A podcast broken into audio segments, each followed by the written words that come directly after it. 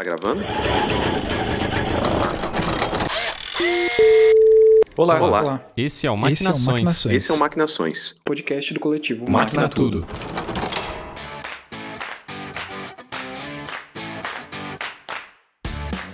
Salve pessoal, sejam bem-vindos e bem-vindas à temporada 2021, o ano 2 do Maquinações, o podcast do coletivo Máquina Tudo.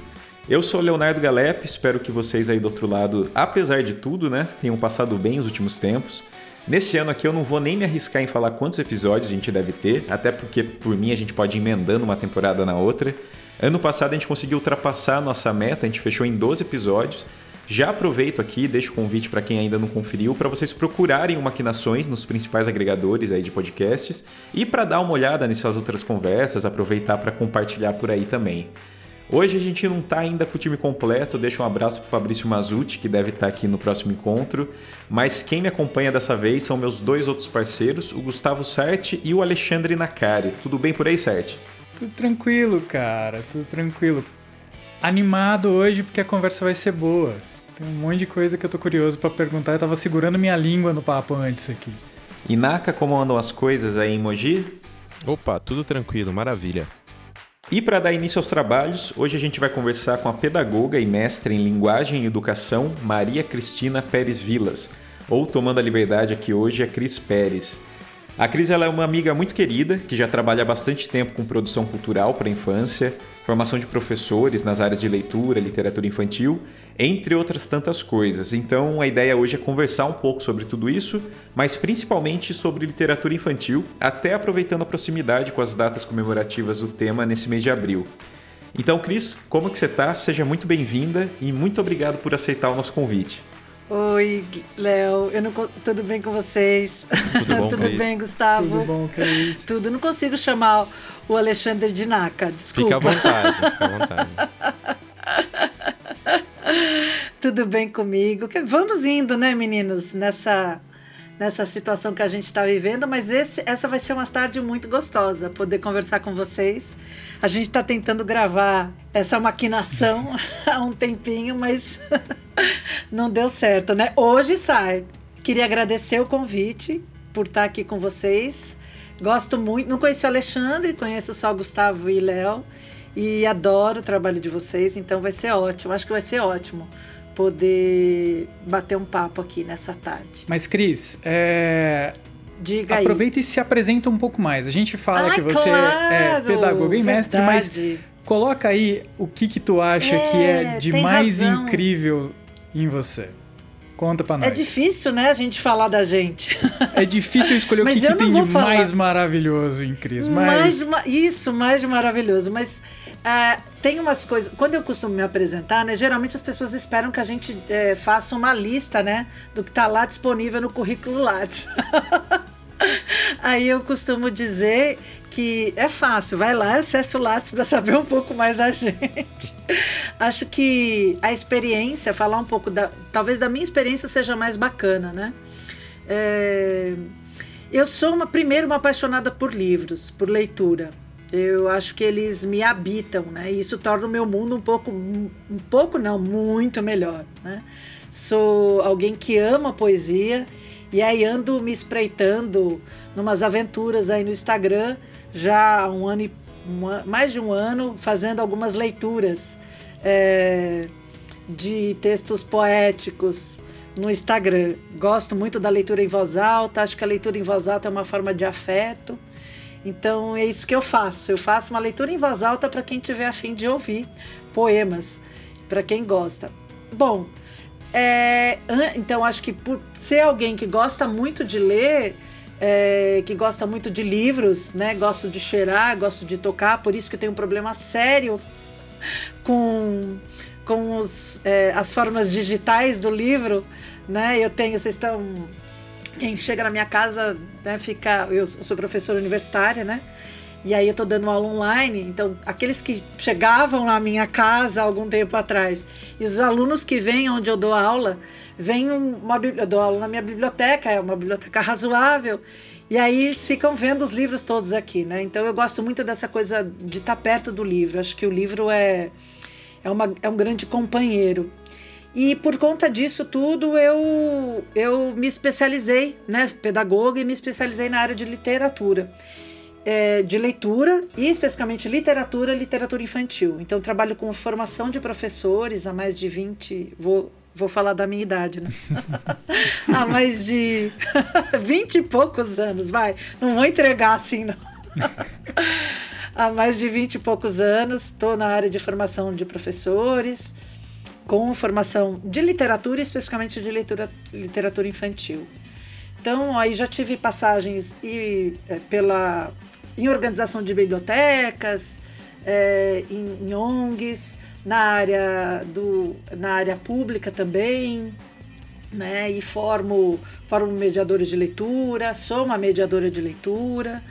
É, então, assim, eu penso, e aí termino aqui, penso que a leitura é uma forma de resistência no mundo, principalmente a leitura de literatura, é uma forma de resistência é, e revolucionária no mundo como a gente está vivendo. Né? Então, é, poder ler literatura é uma forma de resistir, sobreviver de forma revolucionária a tudo isso. Nossa, Acho que falei, né? Lindo. maravilhoso, maravilhoso.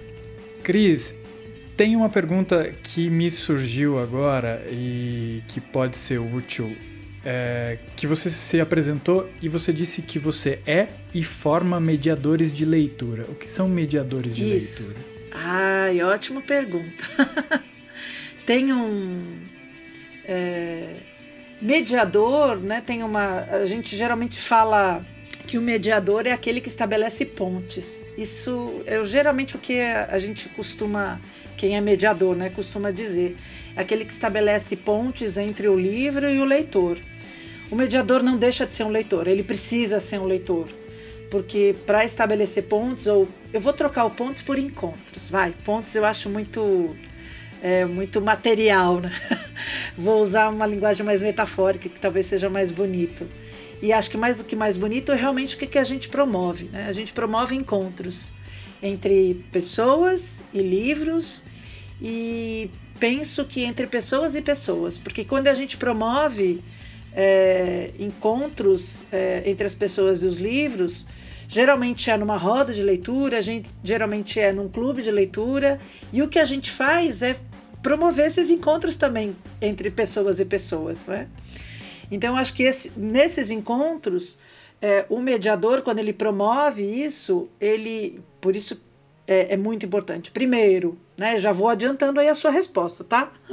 Eu falo muito, já vou dizendo, meninos, por favor. É, o mediador, ele primeiro precisa ser um leitor. Né? Uhum. Ele precisa ser um leitor que é interessado é, no tipo de leitura que ele vai promover a mediação, então seja um leitor para crianças, então um leitor de literatura infantil. Eu vou avançar um pouco aí. Hum, então, se ele vai ser um leitor para grupos de leitura é, de literatura, vou usar o para adultos, mas eu não gosto, né? De, mas vou, eu não gosto desses adjetivos que vêm em seguida, né? Esses adjetivos que taxam os livros, né? Livro de criança, livro para adulto. Uhum, uhum. Então, mas independente dos grupos com os quais ele faz a mediação, então ele precisa conhecer muito esses livros, né? Segundo, ele precisa estudar. Né? Então, não é qualquer um que pode ser mediador. Então, ele precisa saber um pouco sobre a literatura. Ele precisa conhecer um pouco sobre aspectos literários, sobre que livro é esse que ele está lendo. Então, no caso da literatura infantil, a gente tem vários tipos de livro. Então, não se faz mediação de um livro de, é, de um livro ilustrado, que é uma categoria que a gente tem de livro hoje que, é, que se produz muito né, no mundo inteiro. Uhum. É, também não é a mesma coisa de um livro é, de um livro de imagem, que não é a mesma coisa de um conto maravilhoso. Então, cada livro pede um tipo de mediação. Né? É a mesma coisa que um livro de um, um livro do Walter Hugo Mãe, não é a mesma mediação que a gente vai fazer de um livro de poema, né, do Manuel de Barros. Então, eu acho a primeira coisa, penso ser importante. O mediador ele precisa se formar.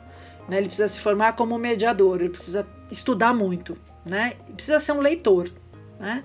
precisa ter uma boa formação cultural. penso, é, são coisas importantes. E precisa saber sobre leitura. É, me veio um gancho que a gente participou de um, um evento chamado Tirando de Letra, do Sesc Ribeirão Preto, e na época o homenageado era o André Neves. E no sábado, que, que seria a abertura do evento e tal, né? A abertura foi na sexta e no sábado tinha algumas palestras, algumas coisas assim. E eu lembro que o André, ele leu um livro que tinha muitas onomatopeias. E foi muito legal porque ele leu interpretando muito, assim. Então ficou aquela plateia cheia de adultos, né, de crianças uhum. nascidas faz tempo, ficou toda embasbacada com a leitura dele, porque foi algo muito mágico, assim, é, o jeito que ele deu para a história, assim. Então é, é, muito legal, né? A forma como se conta a história. Ó, oh, posso interferir? Eu acho que vocês trazem uma coisa bem importante. Vocês trazem duas palavras que têm sentidos completamente diferentes no âmbito da leitura. Uma coisa é contar, outra coisa é ler. Né? Uhum. É, quando e isso é, é, muito comum de, de as pessoas é, se é, é acreditarem que elas sejam sinônimos. Contar é, é, é diferente do, do âmbito da oralidade, então é, faz parte do, do, do contador de histórias. Né? O contador de histórias ele conta. Então, assim, ele não tem a preocupação é, em, em ficar restrito ao, ao, ao texto. Então, assim, ele pode, faz, ele pode inventar, ele decora o texto, ele pode criar, ele pode criar uma outra história a partir do que é, da história original que ele vai ler, né? Então, a partir da, da audiência, a partir das memórias dele. Então, assim, a, é a voz, é, é, o, é o contador né, que dá vida à, à história. Então, a preocupação não é ser fiel ao texto. Na leitura, o que importa é a escrita, a escrita do texto. Então, na leitura, a gente precisa ser fiel ao texto, porque o, o que faz, é, o que é importante ali é, é que a criança veja aqui no, no, no texto escrito, né, quando o mediador faz a leitura, ele vai, ele vai perceber que tem, olha, o que o mediador está lendo está escrito ali, está registrado. Então, quando ele vai procurar um livro, ele vai, ele vai perceber que aquilo que ele leu está registrado ali. Então, a gente está fomentando a leitura. São duas formas de fomentar a leitura completamente diferentes, né? Mas elas duas são importantes é, para promover a leitura. Mas uma coisa é ler em voz alta, que é essa garantir a fidelidade ao texto escrito, e outra coisa é narrar a história ou contar a história. Né? Justamente porque a gente vai dar, e aí vai é, da interpretação do, do contador, ele pode usar outros recursos, recursos visuais, né? ele vai usar muito mais o, o corpo, né? e ele faz intervenções pessoais no texto. É, acho que são duas coisas. É, que, isso é muito importante que vocês disseram, para a gente é, deixar o campo, sabe? O campo limpo de qualquer outra. É, outro equívoco, né? Porque as pessoas às vezes confundem e não a gente não pode confundir. E Cris, aproveitando que a gente está ainda no começo da conversa e que você já citou a importância de entender algumas definições e conceitos mais básicos, né? Tanto para a gente clarear as coisas e ajudar na compreensão disso tudo, quanto também para a gente tomar cuidado né, com alguns equívocos e confusões como as que você acabou de falar. É, eu queria pedir então para você, se possível, para passar na sua concepção algumas dessas definições mais básicas, para meio que a gente preparar o terreno e poder ir costurando o assunto. Eu até separei aqui uns tópicos que eu pensei de um material de um curso que você deu um tempo atrás e que a Fabiana participou, que era uma oficina de criação de narrativas verbais e visuais em literatura infantil. E assim, os tópicos principais, alguns dos primeiros era tá. o que é então um livro infantil, ou melhor, né, nesse caso, o que é um livro de literatura infantil, é, o que você considera um bom livro infantil, por que escrever para as crianças, para quem escrevemos quando escrevemos para as crianças. Então, assim, eu sei que são questões que pedem cursos inteiros para a gente responder, mas eu queria pedir para você, se possível, dar um resumão para a gente. Está livre o resto da semana? É, então, é quase um curso. Vamos fazer um curso. Né? Então, é, foi praticamente. Vamos fazer é. aqui uma sequência. Bate-bola, jogo rápido. Temporada. O que é literatura infantil? Tá, tá Super rápido, né? Eu, assim, é, beleza. É, falando sobre a concepção de livro infantil, é, Hoje a gente não usa mais livro infantil, não costuma usar mais essa denominação. A gente usava bastante li literatura infantil. Né? É, e aí o que se percebeu? Se percebeu que existem muitos livros de péssima qualidade que, que algumas pessoas achavam que seria literatura né? dentro desse, desse balaio de gatos que a gente chamava literatura infantil. Né? É, então, o livro informativo para crianças, é, muitos outros livros que não eram, não poderiam ser considerados literatura infantil e todo mundo colocava nesse balaio aí chamando literatura.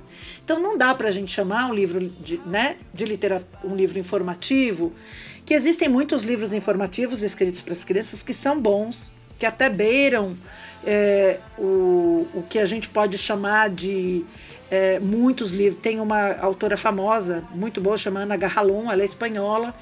Ela tem um estudo sobre é, os livros informativos, que é muito bom, por sinal, está disponível no Brasil. Ela vai dizer que alguns deles eles beiram o literário. Então, essa definição entre o que é livro informativo e livro literário exige maior tempo. Né?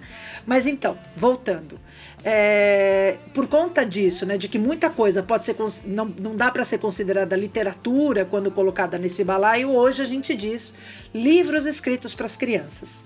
Né? Então, dentre os livros escritos para as crianças, a gente pode considerar os livros informativos, os livros propriamente ditos literários, né? e outras coisas que aparecem aí nesse meio todo.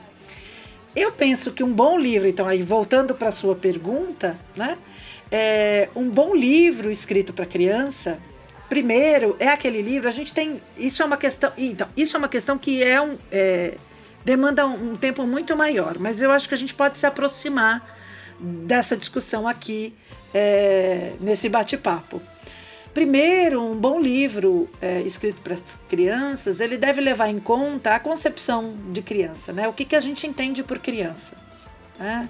É, durante muito tempo, é, e até hoje, infelizmente, se tem essa ideia é, de uma criança de uma criança que não pensa, de uma criança que é, ela é justamente o, o, o produto cultural destinado para ela é, corresponde à menoridade dela, é? a menoridade social dela ou a menoridade é, biológica dela. Esse é o grande problema. Então, quando a gente pensa em escrever algo para as crianças, a gente tem que pensar que ela é um sujeito de direitos, que ela é um sujeito capaz. Então, por conta disso, que é um sujeito que produz cultura, por conta disso, a gente não pode subestimar a capacidade e a potência da criança. Então, acho que a primeira coisa, um bom critério de definição do que é um bom livro, né, é aquele que não subestima a criança, né? Que a considera como esse sujeito produtor de cultura e potente. Né? Segunda coisa, é um livro que não é carregado de preconceitos, né? seja ele preconceitos contra as minorias, seja ele contra a pluralidade. Né? Isso é outra coisa. É, outra coisa, eu acho que um bom livro né? é, é um livro que tem é, um bom texto, e a gente vai discutir o que é um bom texto também, já a gente vai entra, entrar né, é, numa outra discussão. Um bom livro que tem ilustração. Né? E aí hoje a gente não a gente não desvincula hoje no livro escrito para as crianças texto e ilustração eles andam juntos. E aí é, é importante a gente considerar essa relação e essa interdependência entre texto e entre texto e ilustração. Né? Eu acho que esses são. É... Até porque tem livros que não tem, é, são os livros imagens. Até não sei se é o caso de a gente passar é. rapidamente sobre alguns tipos de livros. Não sei se você acha interessante isso. Tá, então, acho que isso que você está falando, eu não sei se, se talvez aqui, mas quando você fala dos livros de imagem, a gente costuma dizer que eles têm texto, porque o que, que a gente. É, porque acho que aí é, um, é interessante, é um contexto, é uma concepção de leitura, né? É, quando a gente concebe a leitura como tudo que assim a, a, a, nossa é a capacidade de produzir sentido então vale a pena dizer que se é a, é a capacidade de produzir sentido, é toda a produção de sentido, de significações, a gente pode produzir sentido num texto visual. Né? Então, por exemplo, os livros de imagem, eles têm uma narrativa visual. Então a gente lê, né? É, os textos de imagem. E eles têm texto verbal, porque eles têm texto verbal é, nos títulos. Né? Então, a gente costuma dizer que os, os livros de imagem, hum, eles têm uma narrativa visual, é, então por isso eles são, é, eles são passíveis de leitura. Né? Eles são textos também, porque eles são possíveis de serem lidos. Eles fazem parte, eles fazem parte de um grupo de textos que a gente chama livros ilustrados ou livros álbum. Né? Livros ilustrados vêm da tradução do picture books do inglês e os livros álbum vêm da tradução do espanhol. É, segundo os estudiosos, o, o pai do livro ilustrado moderno é o, o Maurice Sendak né? Com Onde Vivem os Monstros, que é um uhum. grande clássico, né? Dos livros infantis. é um livro maravilhoso, né? E aí, assim, vou falar muito, muito, de maneira muito geral para vocês. Mas as características do livro ilustrado é que é um livro que ele deve ser considerado como um todo, o objeto, o objeto em si, o texto e a ilustração. Então, to, o todo nele, então, todo esse conjunto, ele, é, ele constrói sentido. Então, é desde a capa, a guarda, né? A relação entre a ilustração e, a, e os textos, ele todo em si ele tem um ele, ele constrói sentido. Então, é, a ilustração e, a, e os textos, né? Eles dialogam, eles mais do que dialogam, eles são interdependentes. Então, se a gente olhar é, a gente tem, acho que o Maurício Sendak é um dos grandes exemplos, né? A gente tem outros livros mais contemporâneos, mas é isso, é quando a imagem e o texto eles dialogam de, de uma tal forma que você não consegue ler só o texto sem ver a imagem ou ver a imagem sem ver o texto. É, acho que uhum. isso é um resumo muito, acho que muito aquém do que a gente pode dizer do que é o livro ilustrado. Você estava falando e aí me veio aqui umas é, piras filosóficas, digamos assim, porque você falou algumas, pa oh. algumas palavrinhas aí que são muito interessantes no, hum. no campo da filosofia. Você falou de potência, né? E você falou de Sim. afeto. E, e, são duas coisas muito complexas que, que a gente precisa gira, é, gerar afeto e, e, e, impulsionar potência. E isso, para a personalidade da criança, é algo muito interessante, né? É você conseguir construir essa essa linguagem que você você estava falando, né, entre imagem, texto ou a linguagem visual mesmo, é algo complexo você trabalhar isso diante de, um, de uma personalidade sendo formada. Então eu queria aproveitar esse gancho que, que você estava falando do que é um, um, um livro infantil e tal, como, como que a gente consegue é, ter uma noção de que, de que aquela linguagem está sendo feita de uma maneira adequada, né? É, não adequada no sentido de colocar regras, mas adequada justamente no sentido de impulsionar, de deixar a criança livre para experimentar potências ou para sentir, ter afetos ali durante a experiência com o livro, né? E só aproveitando, Cris, é, para contextualizar, isso é um, é um dos trabalhos que você faz, né? Dar um, esse tipo de consultoria para autores, né? Justamente para conseguir fazer, formar esse pacote inteiro que é, que é o livro como um todo, né? Sim, então, a primeira coisa que eu falo, então, quando você diz, né, por que escrever para crianças, é a primeira coisa que eu, quando eu pergunto para os autores, né, Uhum. É, inclusive estou com outro aqui esperando. é, a autora já me perguntou: e aí, você leu? É, por que, que você está escrevendo para crianças? Né? Qual é o seu objetivo? Que se for o objetivo de moralizar, que esse era um dos grandes objetivos e um dos primeiros objetivos da literatura infantil no começo do século XX. Né?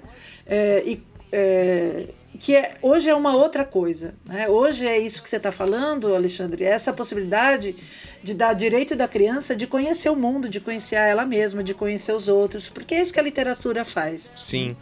Então, ainda muita gente acredita que a literatura é um meio de instruir, né? é um meio de ensinar. E aí eu gosto muito de citar, gosto sempre de citar o Antônio Cândido. Né? Quando ele vai dizer lá no, no direito à literatura ou na literatura e a formação do homem, que ele vai dizer que a literatura ela não ensina nada. né? Ela só permite a gente viver. Que lindo. Né? É, é, ele vai, eu acho, adoro isso, né? Se tem uma forma de ensinar, é, é, desse sentido que a gente pode pensar no que ele, no que ele diz, né? Ela só, ela, ela faz isso, ela, ela permite a gente viver. E aí quando você traz isso da potência, é, e de novo vou trazer de novo, é qual a ideia de criança que eu tenho, né?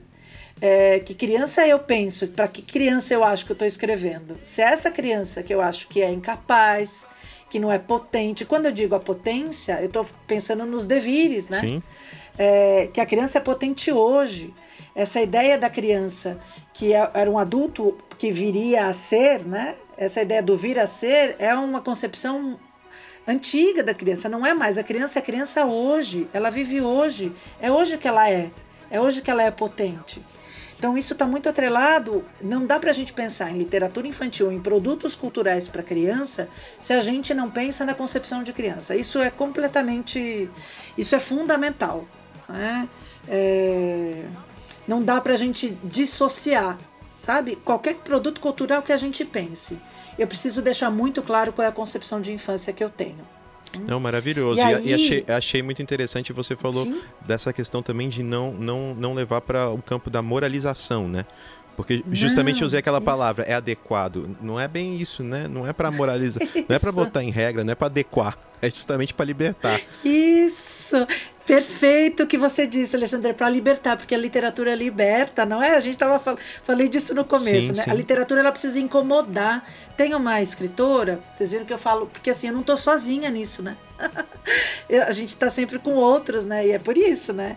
É, a Maria Tereza Andrueto, ela vai dizer, é, é num livro que chama Por uma Literatura Sem Adjetivos, ela, que ela vai dizer né, que os adjetivos incomodam. Ela diz assim que a literatura infantil, durante muito tempo, ela é isso, né? É essa prerrogativa de, do infantil na frente, geralmente a gente já acha que a literatura infantil está lá para ensinar, que ela está para né, moralizar. É... Coloca uma série de objetivos antes da, da pessoa isso, ter. Isso, isso. E ela vai dizer que ela, como literatura, a gente esquecer esse adjetivo. Como o que importa é o substantivo, é a literatura. E por isso, como literatura, ela precisa incomodar, ela precisa tirar do lugar, ela precisa é, ela precisa isso, afetar. tirar do lugar, afetar, perfeito. É, acho que de certa forma daria até para pegar um gancho aí, porque eu queria que você falasse um pouco sobre temáticas na literatura infantil, Cris.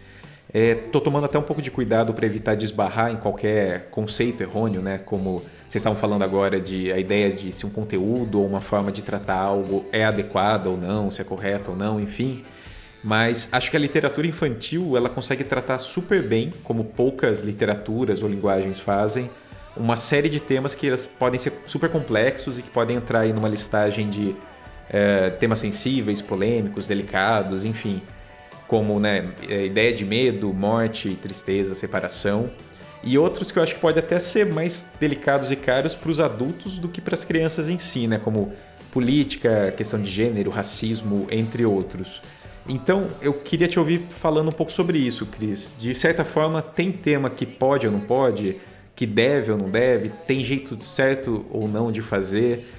Tem algo para que a criança de determinada idade tal tá ou não está preparada para ouvir, enfim. Eu gostaria de dizer que adequado não é a palavra certa. Eu falei errado. Exato.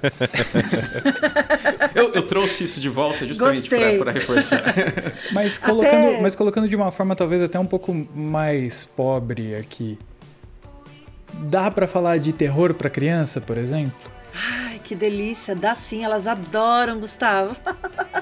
então, é interessante. Vou começar pelo Gustavo, é, aí eu vou e, pro E só aproveitando, não, não só se dá, mas se deve eu acho Sim. que é uma questão interessante. Assim. Maravilha. Até vou trazer o, o, Eu vou começar pelo Gustavo e eu vou para o que o Léo comentou. É, a gente sabe, né, que os. É, aí só para. Não sei se a gente sabe, mas vou partir da ideia de que alguns sabem e outros não. Então vamos lá. É, o acervo da literatura infantil, é, a, a, criança, a infância é uma invenção, ou seja, essa ideia de, da particularidade da criança em relação ao adulto nem sempre existiu. Então, as crianças, elas conviviam lá no século antes do século XVII, na Idade Média, crianças e adultos conviviam todas juntas. Então, a criança, assim que ela se tornasse independente e pudesse é, se, da, se resolver sozinha, ou seja, ela já conseguia fazer as coisas sem depender fisicamente do adulto, ela estava inserida no mundo do adulto. Então ela convivia com o adulto, ela brincava dos mesmos brinquedos com o adulto, ela ouvia as mesmas histórias que os adultos. Né? Então não tinha essa particularidade que hoje a gente tem. É, o que, que é importante a gente pensar que com a invenção da infância, quem vai é um estudioso que vai trazer é, essa essa descoberta, não é que ele descobre, né? ele vai descobrir a partir da iconografia, ou seja, é, que isso vai aparecer na, né, na, na, iconografia, nas obras de arte, né? É o Philippe Herrier, estudioso francês. Ele vai dizer que a partir lá do século XVII ele vai, vai aparecer um sentimento de infância, ou seja, os adultos começam até porque a, a morte, né, a mortalidade entre as crianças começam a diminuir, começa a haver um sentimento de paparicação, porque há todo um também um contexto histórico, econômico e social que modifica. Bom, mas aqui não é aula de pedagogia nem de mas a gente gosta. Por que, que eu tô trazendo gosta. isso? É. é... Mas por que, que eu estou trazendo isso? Porque, veja, a gente não tinha uma distinção entre adultos e crianças. Todos, é, todos viviam e partilhavam das mesmas coisas, dos mesmos objetos. Então não tinha brinquedo, não tinha literatura infantil. Com a invenção da infância, é, para educar essas crianças, então aí o surgimento da escola, né? Ao surgimento da literatura infantil. Então precisa ter um, é, precisa criar-se uma literatura para educar essas crianças, que então eram naquele momento eram vistas como frágeis, né? Que eram vistas como é, uma tábula rasa, daí essa, todas essas ideias que de certa forma, olha só lá, século XVII, né? Infelizmente se, é, se prorrogam até hoje. Mas qual que é o primeiro acervo da literatura infantil? Eram as histórias, né? As histórias de magia, as histórias maravilhosas, os contos maravilhosos que eram contados para todos, né? Que eram contados para todos, tanto para as crianças como para os é, para os adultos. Então, as histórias do Perrault, né? as histórias que eram contadas entre os camponeses, né? que a gente hoje conhece como os contos de fada, eram as histórias que são é, é o primeiro na verdade, pelos irmãos Grimm, é o primeiro, na verdade, acervo da literatura infantil. Só que eles passam a ser adaptados. Porque, imagina, as crianças não podiam ouvir é, agora, como um momento di diferente do momento do adulto, elas não podiam ouvir aquelas histórias. Porque se a gente for olhar as histórias tradicionais, que não são essas divulgadas hoje pela Disney, né, e portanto os livros de literatura infantil, né, as histórias não tinham finais felizes. Se a gente olhar os irmãos Grimm, né, é, felizmente a Kozak Naif fez, né, ela foi uma das primeiras. A gente tem hoje o acesso, eu já estou fazendo propaganda, né? a gente tem a outra editora acabou fazendo, infelizmente a Naif fechou, mas outras editoras fiz, têm. A gente consegue ter acesso a essas histórias originais. Né? Mas é, essas histórias originais, as histórias não têm, como eu falei, desculpa repetindo, não tem finais felizes. Então, é, elas são trágicas. Os irmãos Grimm, as grandes as histórias dos irmãos Grimm são ambientadas na floresta, é a floresta escura. Elas são histórias de terror, que é diferente do, do Perrault. O Perrault, história, as histórias do Perrault, elas são elas são fortes também, porque, por exemplo, o Chapeuzinho Vermelho no Perro, ela é devorada, não tem caçador. Caçador é só nos Irmãos Green, né? Mas mesmo assim, se a gente for olhar 150 histórias dos Green, infelizmente as pessoas conhecem duas ou três, mas são grandes histórias de terror. E se a gente contar para as crianças, as crianças amam. Por quê? Porque as histórias, aí vocês me interrompem, porque é por meio das histórias, e, e isso não é só uma questão psicanalítica, né? É, mas é uma questão de, da função das histórias na vida do ser humano, né? Por meio das histórias, e aí pensando na, é, na função é, do, de como as crianças relaboram o mundo, na inteligibilidade das crianças, Por meio das brincadeiras e das histórias, as crianças se apropriam delas para compreender o mundo. Então, quando elas uhum. pedem para repetir o lobo mal, mais do que o medo do lobo mal, é porque elas querem entender a função do lobo mal. Quem é o lobo mal? Por isso que elas pedem para repetir, né? Porque elas adoram a figura do lobo mal. Uhum. Porque o lobo mal é interessante nesse sentido. Né? Elas querem entender, elas querem compreender, então elas pedem para repetir de novo. Né? É, e elas gostam. Então, se a gente Claro que a gente, algumas histórias, talvez a gente, algumas histórias macabras dos irmãos Green, tem uma história dos açougueiros assassinos, é maravilhoso, eu adoro. talvez a gente não leia para as crianças de dois anos. Tem umas bem violentas. Mas a gente pode né? ler para. tem, maravilhosa. Você conhece, Alexandre? É, eu, eu, não tenho certeza, você me corrija se eu estiver errado, mas eu acho que na versão é. deles é. da, da Cinderela, para caber o sapatinho, cortam os dedos da, das irmãs, é. né? Isso é, é, isso é, é tranquilo, é. a parte tranquila. Tem a ogra, na né? Cinderela no, deles tem a, é a ogra, né? Uhum. É, a mãe do príncipe é ogra, então ela quer comer os, os, os filhos da Cinderela, né? Com o príncipe. É. É, então, eu acho que é, é importante para as crianças. É, eu não vou usar a palavra sublimar porque ela vai cair no campo psicanalítico e eu não trabalho com essa versão, com isso. Mas é importante para as crianças tentarem compreender o mundo que elas vivem. Então, é importante sim, Léo, se deve ler para as crianças. É importante sim, Gustavo, é importante que a gente é, leia e elas gostam de terror. Porque ler esses contos são importantes para que elas possam compreender o mundo que elas vivem, uhum. para elas poderem, é, é, é, mais do que compreender, para que elas possam administrar o medo. Né? E o medo é uma forma, é, por meio da literatura, é uma forma de elas conviverem com ele. Assim como a brincadeira. Quando as crianças brincam, as crianças brincam de casinha, é uma forma de elas compreenderem como é o mundo, como o mundo funciona. E assim por meio das histórias. As histórias são uma forma de compreender como, mundo, como o mundo funciona. E aí, vamos. Por... Alguém quer interromper e fazer alguma pergunta antes de eu ir para os temas polêmicos? Não, maravilhoso. Manda ver. Então vamos lá. Temas polêmicos. Antes de ir para os temas polêmicos, é... acho que são temas polêmicos por conta do adulto. O adulto toma polêmico.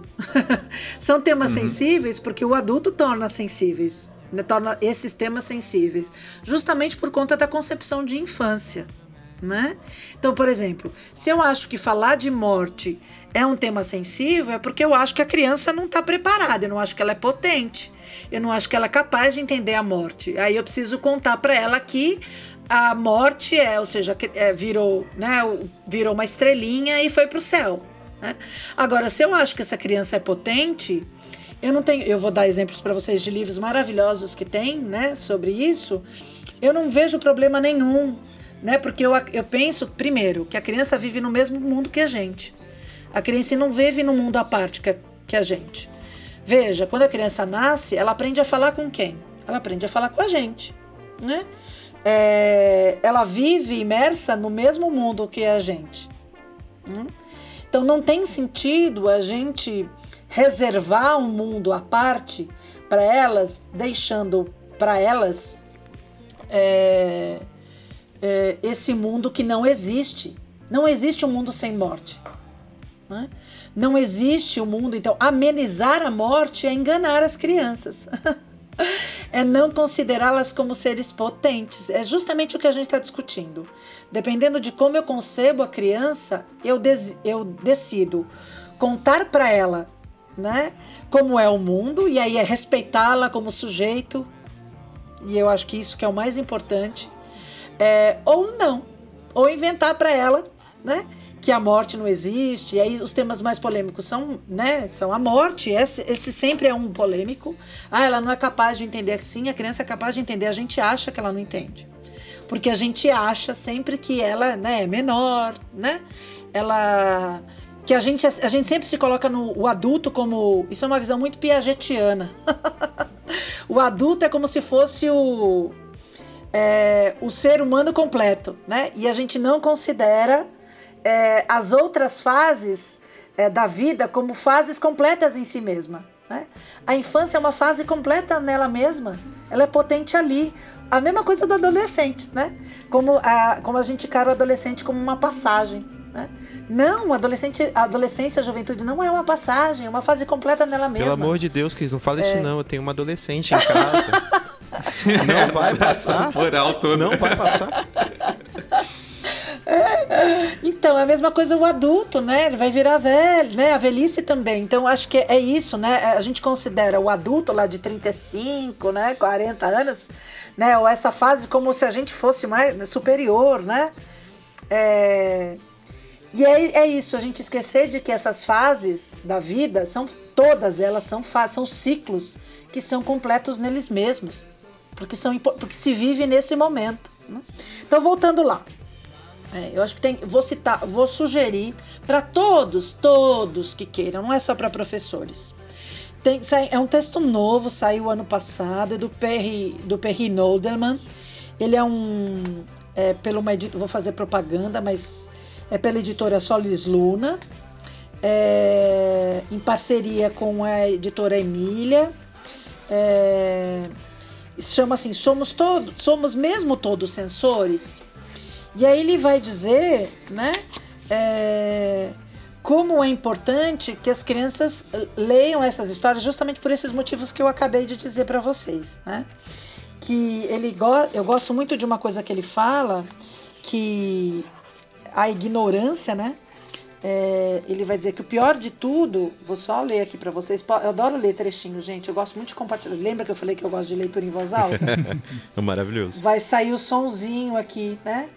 É... Aqui. E aí tem uma outra coisa que eu quero falar. Ele vai dizer assim, ó. As pressuposições sobre a natureza da infância que estão implícitas nessa obsessão pelas diferentes habilidades que as crianças de diferentes idades têm estão de tal maneira entranhadas em nossas atitudes culturais para com elas que adquirem status de verdade inquestionável. Assim também é a convicção que acompanha a de que nós, adultos, temos a obrigação de protegê-las daquilo que consideramos inapropriados. Se somos de alguma forma censores dos livros para crianças, é porque nossas é, há pressuposições sobre a infância e, por conseguinte, também sobre a literatura infantil são inerentemente censoras. Né? É, ou seja, é isso que a gente acabou de falar, né? mas não era isso não que eu queria ler, queria ler para vocês. Mas acho que é isso que ele vai dizer. É é, que é o que a gente pensa sobre as crianças. Na verdade, o que, o que é polêmico é o que a gente pensa. Não são as crianças o problema, nem os livros, muitas vezes. Né? É, ele vai dizer que os livros são sempre menos significativos para a nossa educação do que os valores transmitidos por eles. Né? Então, é, alguns livros, vamos pensar esse sobre as mortes, né? e alguns que digam que são violentos, né? ah, sobre sexo. Né? Às vezes a gente lê alguns livros e as pessoas vão dizer dizer, nossa, imagina, as crianças vão sair falando palavrões, livros que têm palavrões, né? Então as pessoas dão crédito demais para alguns livros. Claro que eu não estou falando isso sobre os livros preconceituosos. E aí é uma outra questão que a gente pode discutir, né? Os livros que são carregados de preconceito, de racismo, mas sobre alguns livros, por exemplo, esse sobre a morte, né? É, é isso, a gente às vezes dá é, peso demais sobre os livros e não percebe que o grande problema somos nós. No final das contas, são temas sensíveis para nós, né? O que a gente tem medo, a gente, isso, a gente projeta é na criança o nosso medo, as nossas, as nossas moralidades, perfeito. né? Tudo, todo, isso, perfeito. Toda essa gama de perfeito. regras que a gente constrói para nós mesmos, né? E eu acho que uma boa coisa é assim, é, é a mediação que a gente começou conversando, né, Gu? Ai, uhum. chamando ele de Gu, Gustavo. Eu até prefiro. é, é assim, é, sempre que você achar que esse livro vai ser difícil para o seu filho, porque assim, eu estou falando, eu não conheço as crianças, né? Então eu não conheço o filho, o filho do Alexandre, não conheço o filho de outras pessoas. Converse, né? Então eu lembro, vou contar uma coisa aqui que eu acho que é bem bacana, de uma pessoa que me procurou. Eu trabalhei também, olha, esqueci de falar, eu fui, trabalhei em, em livrarias, né? E aí eu lembro, eu já não estava mais trabalhando numa livraria aqui da cidade onde eu moro, estava lá como compradora e uma, uma professora chegou lá e me pediu uma opinião. Que a filha dela estava eh, é, querendo ler livros sobre serial killer. A menina tem 13 anos. E o marido dela, o companheiro dela, é, também gosta muito de ler. E ela me perguntou: Ai, Cris, você acha que eu devo comprar? Falei, claro. E ela me olhou espantada. Falei, olha que oportunidade que você tem. Primeiro, o seu marido gosta de ler. Então veja, se você não der para ela, né? É, é, ou ela vai, ela vai ler esses livros é, de outra forma. Ela vai pegar esses livros em biblioteca, né? E essa é a possibilidade que você tem de conversar com ela sobre os livros. Você dá os livros e lê junto e conversa com ela. Eu acho que essa é a grande, é, é, isso é importantíssimo. É a mediação. Né? É, mediar a leitura das crianças quando a gente tem alguma dificuldade com esses temas é o mais importante. Né? Leia para as crianças, leia com elas e fale com elas, converse com elas. Eu vou fazer um paralelo, Sim. Cris porque algumas vezes a gente assiste programas aqui em casa, né? E hoje com Netflix tudo tem a faixa etária, né? Então, muitas vezes a gente assiste um programa um pouco mais velho, porque eu tenho uma de 12, uma de 11 e um de 7, e aí o de 7 já fala linguagem própria. Aí no meio do, do vídeo lá, alguém fala um palavrão ou alguma coisa, ele, ah lá, linguagem própria. então, então, assim. Ele é o censor. É, exatamente, é mais para ele falar, ó lá, tava certo, linguagem própria.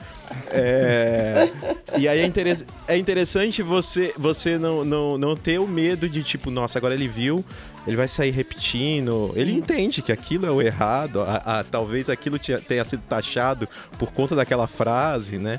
Então acho que é mais importante ele entender o cenário do que ser privado daquilo, né? Porque ele vai, Perfeito. ele vai escutar em algum momento. A gente tem uma história também, eu e o Zé, a gente dava uma oficina, né? E aí uma vez a gente deu pra uma menina super fofinha, uma adolescente já. E ela era super unicórnios e não sei o que lá. E aí a gente tava na biblioteca do Sesc e ela mostrou um livro que era tipo de serial killer, alguma coisa, mas era fantástico, assim. Ela falou: Nossa, eu adoro esse livro. E era cheio de imagens aterrorizantes. E a gente falou: Nossa, a gente nunca podia imaginar. Não era sua cara você ver isso. Então, assim, o contato eles sempre vão ter e não tem como a gente julgar qual que é a história que a criança não. tá interessada, né? E por isso, assim, absorva, né? Eu acho que escute. A escuta é fundamental. Escute e converse. Esse é o trabalho do mediador também. A escuta é fundamental. E acho que, para além desses temas que a gente pode refletir, então, se eles são muito sensíveis ou não para as crianças de determinada idade ou coisa do tipo, é, eu acredito que exista uma certa problematização em volta desse assunto e do papel de quem escolhe ou não os livros que a criança vai ter acesso, né? Principalmente hoje, né, no nosso contexto político e num contexto de certa efervescência de discussões super importantes para a sociedade. É, por exemplo, eu sempre lembro dos livros da Boitatá, que é o selo infantil da Boitempo.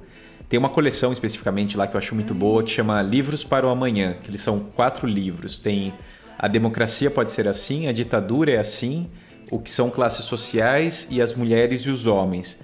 E que são livros assim super bons e que tratam de temas super importantes. E eu fico pensando que livros como esses hoje pode estar gerando um monte de discussão entre pais e escolas, inclusive, sobre quem tem o direito ou não de escolher os livros que as crianças vão ler, né? É, acho que você que comentou comigo, Cris, um tempo atrás, de um programa do governo federal de compra de livros, que está super duvidoso, inclusive. Enfim, né? Essa coisa de quem tem o direito e quem escolhe os livros é algo que pode ser super complicado também. Então, é, se a gente for parar para pensar, acho que tem, você traz algumas coisas que me fizeram pensar. Você traz alguns aspectos aí que me fizeram pensar em várias coisas. Eu não sei se dá para falar de todas elas, mas acho que falar sobre algumas. Primeiro é a função da família e outra é a função da escola. E aí é pensar na outra é pensar na relação da família e da escola com relação à formação de leitores. Né? É, a escola ela tem uma formação fundamental nisso que você estava falando. É na escola que muitas crianças vão ter acesso a livros é, que elas não teriam em outro lugar. Então, a preocupação da escola tem que ser a bibliodiversidade, que é o que a gente chama. Né? Que é a quantidade, ou seja, para aumentar as experiências de leitura dessas crianças com diversos tipos de livro. Então não é só tipo de livro. Vamos pensar, tipo, é tamanho, formato, assunto, autor, ilustrador. Né? Então é pensar mesmo na bibliodiversidade em todos os seus aspectos. Né? E aí, inclusive, livros como o da Boitatá, porque a gente sabe que crianças não terão, é, muitos pais não terão acesso. Né? E a escola, e aí eu vou dizer da escola pública, né? É, a escola tem essa ela tem esse, é, essa função social né? de garantir é, que as crianças tenham acesso ao conhecimento. É o dever dela. Né? E é direito das crianças terem acesso ao conhecimento. E é lá, nela, né, na escola, que as crianças podem ter acesso a esses livros. E os professores, aí, mas só que a gente tem várias outras questões aí também, né? Dos livros que chegam à escola, dos livros que são comprados, aí entra a questão da compra do governo, né? É, apesar da escola ter um dinheiro né, muito pequeno que ela pode comprar livros, muitas vezes ela não acaba fazendo isso porque ela tem que, tá, né, tem que se preocupar com, com a estrutura física dela e às vezes não sobra dinheiro para comprar, né? Mas ela pode, porque só lembrar uma coisinha para todo mundo. É, livro não é patrimônio da escola. Então a gente sabe que em muitos casos os livros ficam trancados nos armários, né?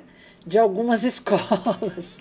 E as crianças não têm acesso aos livros, principalmente aqueles livros que chegam, né, que chegaram durante muito tempo pelos planos, né? Pelo PNBE, o Plano Nacional do, da Biblioteca Escolar, que são livros maravilhosos. E aí eles ficam trancados, porque ah, a gente não pode mexer nos livros. Eu sei que isso é uma questão que parece muito óbvia, que muita gente já ouviu falar. Mas é sempre, o óbvio é sempre é, é importante deixar muito claro, né? Então, o livro não é patrimônio, tá? Ele não tem lá o, cari o a, tax a taxinha, sabe aquela? Sim, plaquetinha. Então, ele é bem consumível. a plaquetinha, é isso. É, ele é bem consumível, então ele precisa ser dado para as crianças. Por mais que seja aquela a, a preocupação de, ah, é porque a gente não tem dinheiro, a gente não vai receber de novo. Como que as crianças vão se formar leitoras se elas não têm acesso, aos, acesso a bons livros, né? Então, muitas compras do, feitas pelo. não E aqui não é uma questão de partidarismo ou não, é uma questão de fato. Este governo não investiu em compra, ele fez um programa, né, Conta para mim, que é um programa de que eles chamam de literacia familiar, sem levar em conta muitas coisas que pais muitas vezes são analfabetos, ou seja, não investiram na formação de professores, é, é, escolheram é, uma editora só, que ninguém sabe que editora que é, e uma versão muito. É, aí vamos dizer. É, veicul, é, vinculada à patrulha ideológica mesmo, pegaram os contos, textos é, textos muito simplórios, eu não estou dizendo simples, estou dizendo simplório mesmo, com uma voz só, sabe? É, assim, nada rico em, em, em sem diversidade. recursos linguísticos, em diversidade. Então, é a única coisa que este governo fez, né? Com o ex-ministro Weintraub lá, o ex-ministro da Educação. Então, é... bom, então acho que a escola é esse lugar, Léo. A escola é esse lugar que as crianças podem ter acesso a esse livro. E não é. é... E aí, infelizmente, a gente vive num momento de patrulha ideológica, né? É... E é direito das crianças terem acesso né, a esses livros, antes de mais nada. É, se os pais não querem que elas leiam esse livro, em casa eles podem ter. Então, em casa é outra coisa, na escola é direito. E aí cabe à escola. Né? É, a escola ela é pública, ela é laica. e cabe à escola é, de ter um diálogo de aproximação com as famílias. Né? Para discutir quais são os objetivos do trabalho de leitura na formação desses leitores. Bom, então é, é, que a gente acabou falando, né? Entrou nos temas polêmicos, falou sobre o acesso a esses temas pela escola, né? Mas em algum momento, Cris, eu lembro que você pincelou ali que tem, que tem temas é, que realmente não é questão de serem sensíveis, mas que a gente precisa ter, acho que, um olhar para eles e verificar se, se, se, as histórias contêm esses temas. Você falou um pouco sobre preconceito, né? Eu queria que você falasse um pouquinho mais sobre isso, né? É, porque é polêmico também, né? É, é, é são temas sensíveis, mas que às vezes, muitas das vezes, eu acho, é, a, a, os pais às vezes não têm olhar, ou são histórias que ele já escutou e que ele né, não vê aquilo como um problema, ou não enxerga, é, normaliza preconceitos de, de todas as formas, né?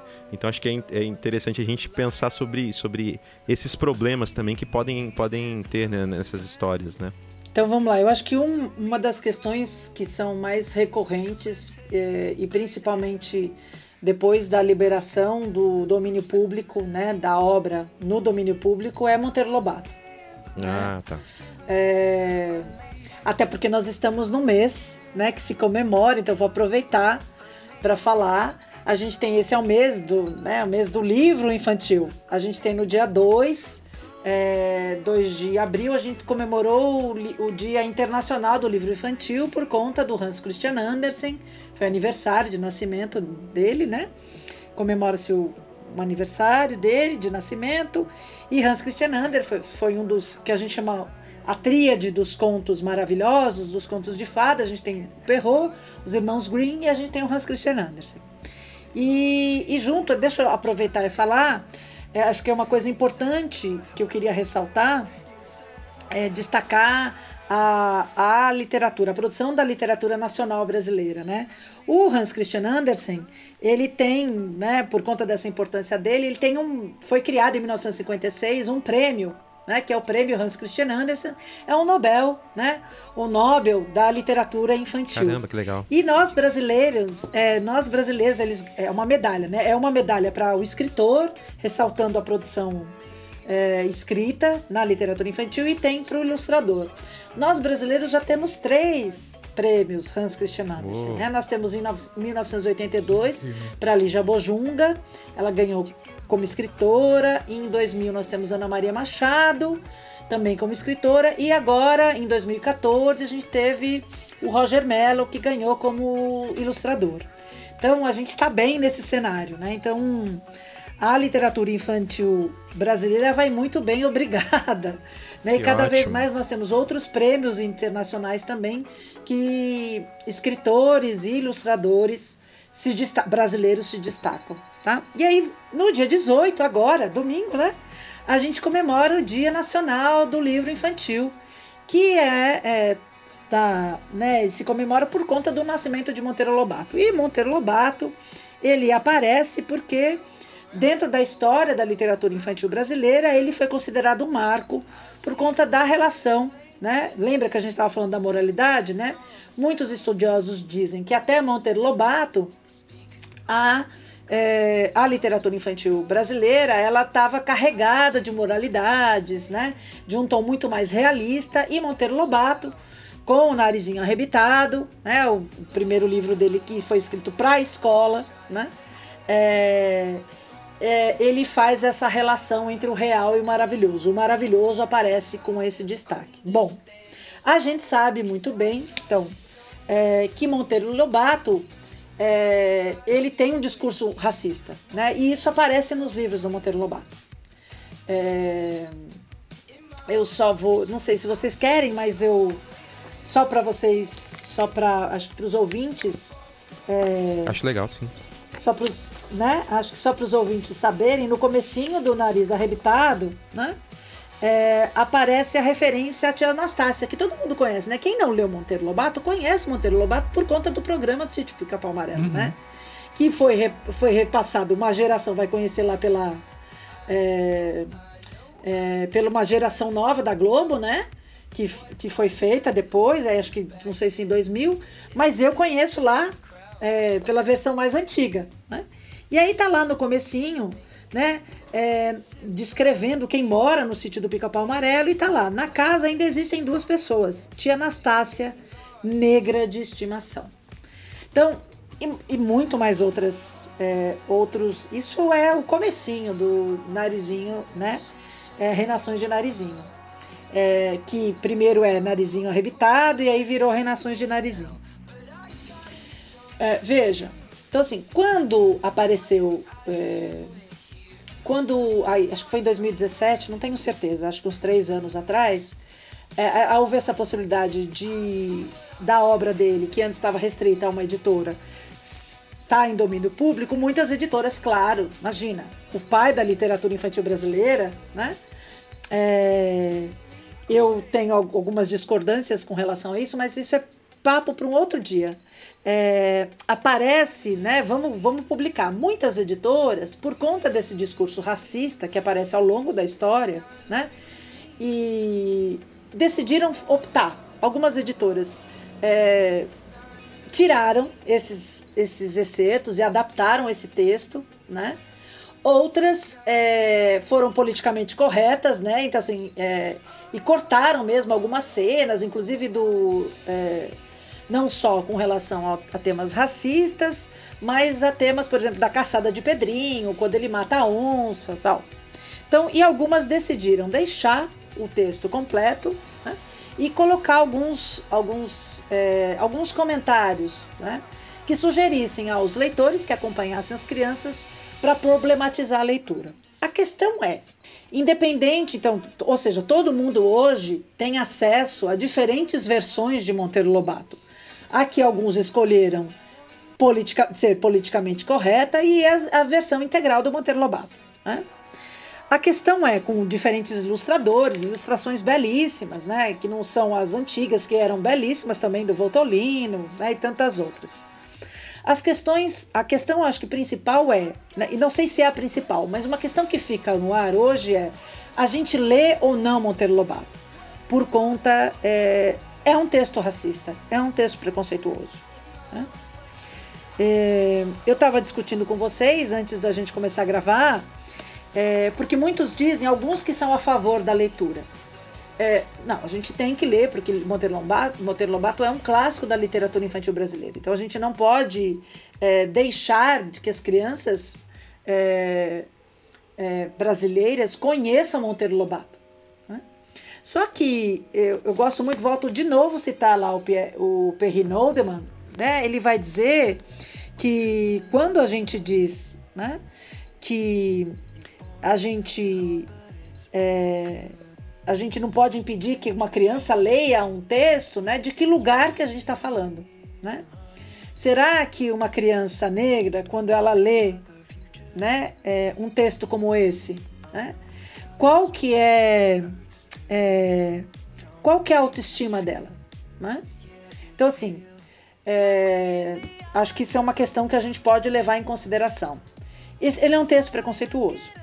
Né? Não, não há como fugir disso. Ah, aí outras pessoas vão dizer, ah, mas tem que levar em consideração que é um discurso contextualizado, né? Tá no tempo, ele foi escrito lá naquele tempo, né? Monteiro Lobato. E aí, né?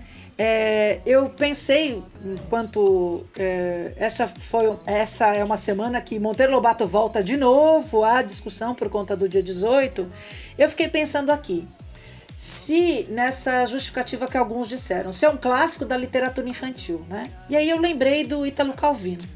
Né? É, Ítalo Calvino vai dizer que clássico, uma das dos itens que ele sugere para clássico é que clássico é um texto atemporal. E aí eu me pergunto, Nossa, que maravilhoso essa definição. Sim, né? Ótimo, né? Se Monteiro Lobato é um texto atemporal, pensando nessas questões que aparecem no texto dele. Né? E aí, acho que o Alexandre, conversando com o Alexandre, né? Você trouxe uma questão ótima, né? Complementando. Ele é anacrônico, né? Completamente. É, né? Como que a gente pode sugerir que uma criança. Tudo bem, então assim, se alguém quiser ler, né? Eu acho que assim, tudo bem dentro. Eu, eu, eu, eu não leria. Tá. Né? É, hoje eu faço a minha opção pela não leitura justamente porque ele não é. Se essa for a minha justificativa de que ele é um clássico, né? Eu discordo, ele não é um clássico. Porque ele é anacrônico, porque ele é preconceituoso, porque ele é racista. Então ele não está, ele não faz mais parte dos clássicos da literatura infantil. Muito né? bom. É, então, mas se eu quero ler para discutir, né? Se o meu objetivo é discutir um texto racista, né? é importante que tenha mediação, que haja uma mediação. E aí, conversando com algumas amigas, acho que vale a pena é, compartilhar isso com vocês. Algumas delas começaram a ler com seus filhos e não conseguiram terminar. E interromperam. Outras, né, uma outra, começou a ler, mas o menino, né, é um filho, o menino a toda hora interrompe, né? Porque ele quer saber por que isso. E eles conversam sobre. Então, é, acho que são perspectivas, acho que são exemplos importantes, né, para dizer que é, que não é uma resposta fácil, mas que precisa ser discutida, precisa sim ser discutida, mas é, é mas não é um clássico. Acho que dá para aproveitar a linguagem da internet, né? não é uma questão de cancelar o Monteiro Lobato, mas a gente, Isso, a gente, tem, bom. a gente tem tantas oportunidades, tantas outras escolhas boas que a gente pode fazer. Né? Isso, Alexandre, perfeito. Existem tantos outros é, é, escritores hoje contemporâneos, né? É, que são maravilhosos, inclusive, e eu acho que isso que é uma import importante. Quando a gente discute lá a bibliodiversidade, a gente discutir a representatividade. Colocar, e assim, não ler só. É, por exemplo, no mês da consciência negra, por mais que seja um mês que seja importante para trazer essa questão, mas a gente precisa ler autores negros o ano inteiro, porque a gente precisa ler autores negros. porque as autores negros existem, né? Sim. É, e a gente precisa ler, né? E, e, e, a gente precisa ler autores indígenas, né?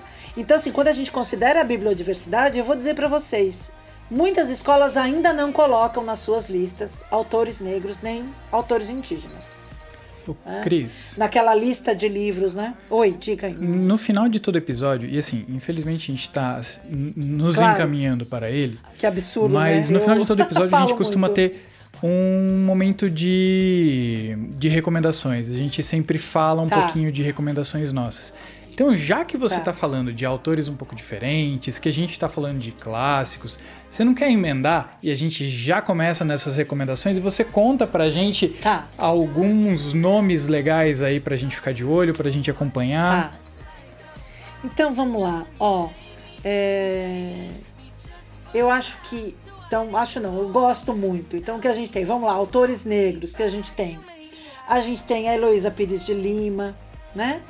É, que é uma, é uma professora, né? É, e e estudiosa, acho que vale a pena procurar as coisas que ela escreve e fala sobre. Né?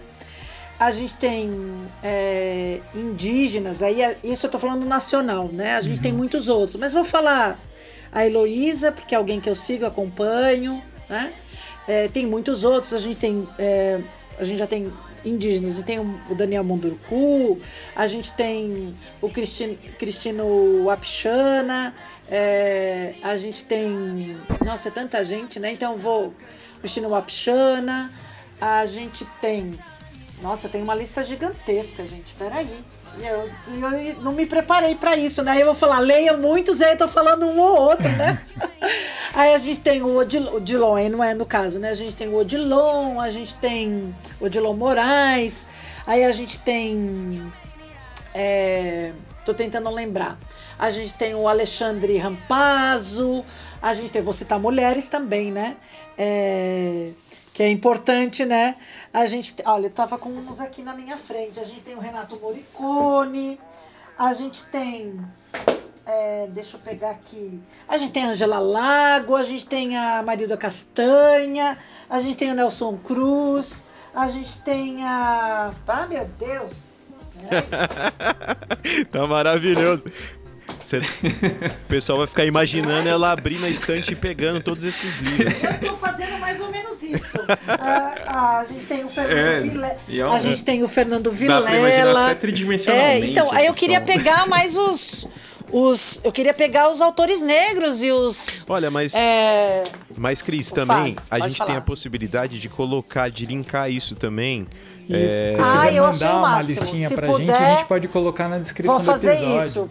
Inclusive na postagem. Colocar na postagem puder. do Insta também, né? Já que é a semana. Acho que vai ser Sim. legal. É dia do índio também, semana Ai, que, que maravilha. vem, né? É. Então, eu, eu, como eu falei para vocês, eu não gosto muito, olha eu aqui em pé, eu não gosto muito dessas coisas, né, de, da, das datas comemorativas, né? Eu procuro fugir um pouco disso. Peraí. Eu fujo um pouco disso porque eu acho que. É, aqui. É o Cristino Wapchana que é A Boca da Noite, é maravilhoso esse livro. É, tem muitos outros. Eu, tô devendo aqui os, é, os autores negros, né? Que eu preciso pegar aqui. É, mas. É, tem muitos. Eu. E aí tem um que eu gosto muito, que eu acho que é um que não é brasileiro aqui, né? Eu falei, falei, falei pouco ainda, né? Tem Gabriela Romeu, tem. Deixa eu ver outra aqui. Nossa, gente, é tanta gente, né? É, eu, porque eu queria falar os nacionais. Então eu vou fazer a listinha e vou passar para vocês de todos esses autores. Aí tem os poetas, né? Não, mas calma, mas calma aí, pra gente não perder a nossa recomendação também. A gente vai te pedir um tá. livro que você acha assim, é, é, imperdível, digamos assim. Isso, se fosse escolher ah, um. Ah, meu Deus. O que, que você falaria? Ó, oh, aí eu vou dizer. Que, que horror, né? Não tem como escapar, não. Vai ter que, ser um injusta mesmo eu, na verdade, eu vou dizer assim, eu vou falar um autor e os livros dele, porque eu gosto muito do olhar que ele tem para a criança. É o Roald Dahl, né? É, eu acho que ele defende a criança. E assim, e ele e as histórias dele são ótimas, né? Ele sempre coloca a favor da criança. E são ótimas porque elas são histórias é, que aparentemente os adultos vão dizer assim, como assim? São histórias escrachadas, de humor, né? E ele sempre tem um ponto de vista em, a favor da criança. E tem um que eu vou indicar, é assim, ele está muito difícil de achar. e muitas, e todo mundo conhece o Roald Dahl, conhece por conta dos filmes, né? Porque ele se as histórias dele se transformaram ótimas para filme, né? Fantástica Fábrica de Chocolate, Matilda, o Bom Gigante Amigo, né? uhum. né? James e o Pêssego Gigante, todos os livros do Roald Dahl. E ele tem muita coisa. Hein? Hum? E aí tem um que poucos conhecem porque já está fora de catálogo. Mas é um que eu amo, que é Historinhas em Versos Perversos. Ele faz uma releitura. Vocês viram como eu gosto, né? Ele faz uma, uma releitura dos contos de fada. E aí é maravilhoso. Eu gosto muito porque é, é justamente isso, né? Ele faz essa ele faz essa brincadeira com quem, quem a gente acha que é a criança, né? Essa ideia da inocência, essa ideia pueril, né? E ele coloca a, um jeito diferente para a gente pensar a infância. Ótimo. Eu gosto muito disso, ele cutuca o adulto. Muito bom. e dando continuidade aí às recomendações, Sarte, já tem uma na manga aí? Cara, eu, eu vou falar que dado o, as coisas que eu faço, o que eu consumo, as pessoas que estão em volta de mim, eu não consumo muitas histórias para criança, infelizmente. Isso. E, e, as que eu consumi, tem algumas maravilhosas que eu li em algumas oportunidades, principalmente na biblioteca do Sesc. Eu não me lembro dos nomes, mas tem um, um quadrinho que é lindinho, que é de um de um um círculo que falta um pedaço no círculo, como se fosse um pedaço de pizza não, que tá faltando. É, não é um quadrinho, é do Shel Silverstein. Isso. a parte que falta. A parte que falta, isso. Maravilhoso, maravilhoso, demais. Assim. É muito bom esse livro. É, eu gosto muito dele. Mas, desde o começo, quando a gente falou disso, quando a gente falou que ia gravar um, um, uma coisa sobre criança, e eu até perguntei de terror por conta disso, tem um autor de fantasia que eu gosto muito, que é o Patrick Rufus. Ele, é, ele escreveu O Nome do Vento. E tem um. Ele contando uma história que ele escreveu em inglês, infelizmente, mas é, é muito divertido. Que chama As Aventuras. Traduzindo seriam As Aventuras da Princesa e do Mr. Whiffle do Sr. Whiffle, que é o ursinho de pelúcia dela. E é maravilhosa essa história, eu gosto demais. Eu não sei se é uma história para criança, mas é uma história sobre criança.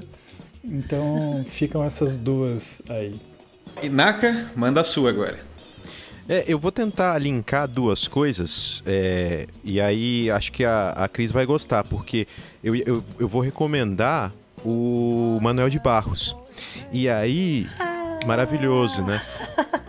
justamente por conta daquilo que você falou, Cris, dos afetos, das potências que é possível, né? Quando a gente lê Manuel de Barros, adultos, crianças, qualquer pessoa pode ler e, e ser incrivelmente afetada. E tem um trabalho de um. Eu não sei se ele é violeiro, músico, enfim. Chama Márcio de Camilo. Que ele tem um trabalho que chama Crianceiras. E aí ele tem um álbum que é todo dedicado ao Manuel de Barros. E aí tem várias. Tem dois. É, então, eu, eu conheço um que é do Manuel de Barros e um outro que é do Mário Quintana. Do Mário Quintana. Né? É, já tem dois, isso. É. O do Manuel de Barros é lindo, é verdade. Não é? Desculpa. Não, não, que isso. Maravilhoso. Então, esse, esse projeto Crianceiras é muito legal. É, é, assim, eu vou falar a verdade. Meus filhos não gostaram muito, mas eu escuto direto aqui. eu gosto muito. Não, ótimo. Recomendo. Bom, e de minha parte, eu vou só reiterar a indicação que eu já fiz, então, falando para o pessoal dar uma conferida no catálogo da Boitatá, que é o selo voltado para o público infantil da Boitempo. E lá vocês encontram a coleção que eu comentei, que é dos livros para o amanhã.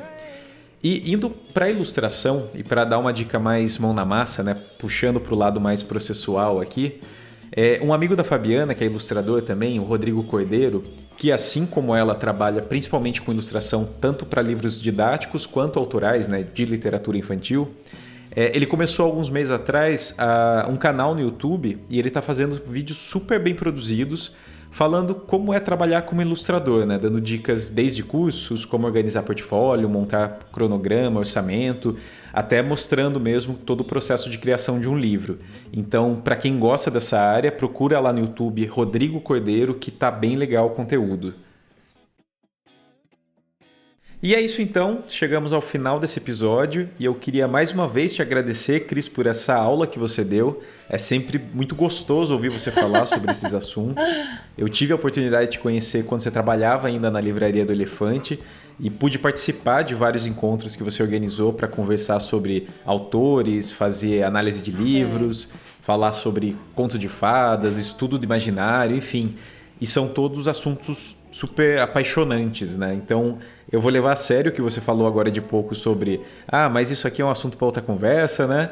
E já deixar aqui o convite para você voltar para a gente conversar então sobre qualquer um desses temas com a gente. Ai, vou adorar. E Cris, fica à vontade para dar um tchau e fazer aí as suas considerações finais. Posso dar um tchau? Então, eu queria agradecer essa oportunidade, porque falar sobre literatura é sempre e falar com gente inteligente, né? É sempre bom. Mas e falar com gente é sempre bom, na verdade.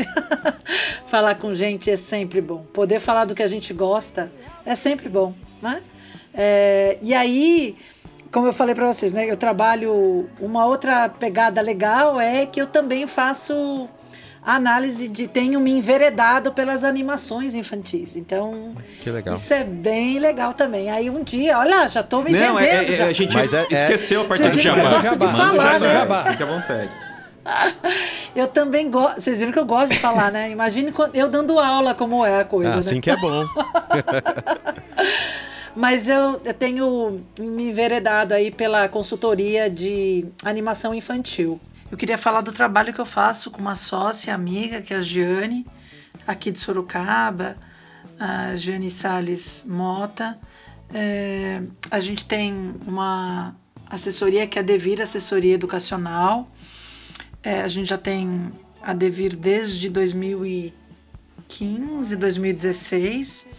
É, e a Devir, a gente oferece essa assessoria, a gente oferece um suporte, suporte técnico acadêmico para instituições educacionais e para os profissionais da educação, né, que estão interessados no, na temática da infância, nas suas es- especificidades e, de uma maneira geral, nos desafios da educação contemporânea. né. A, a Devir oferece, então, é, não só cursos, palestras, oficinas, é, mas também a criação em modo colaborativo de projetos pedagógicos e de outras propostas educacionais. Agora, especificamente neste período da pandemia, a gente tem oferecido eh, algumas palestras e cursos eh, online. Então, quem quiser saber um pouquinho mais eh, da Devir, é só ficar ligado lá no nosso, no nosso Instagram, né? É, arroba Devir Educacional.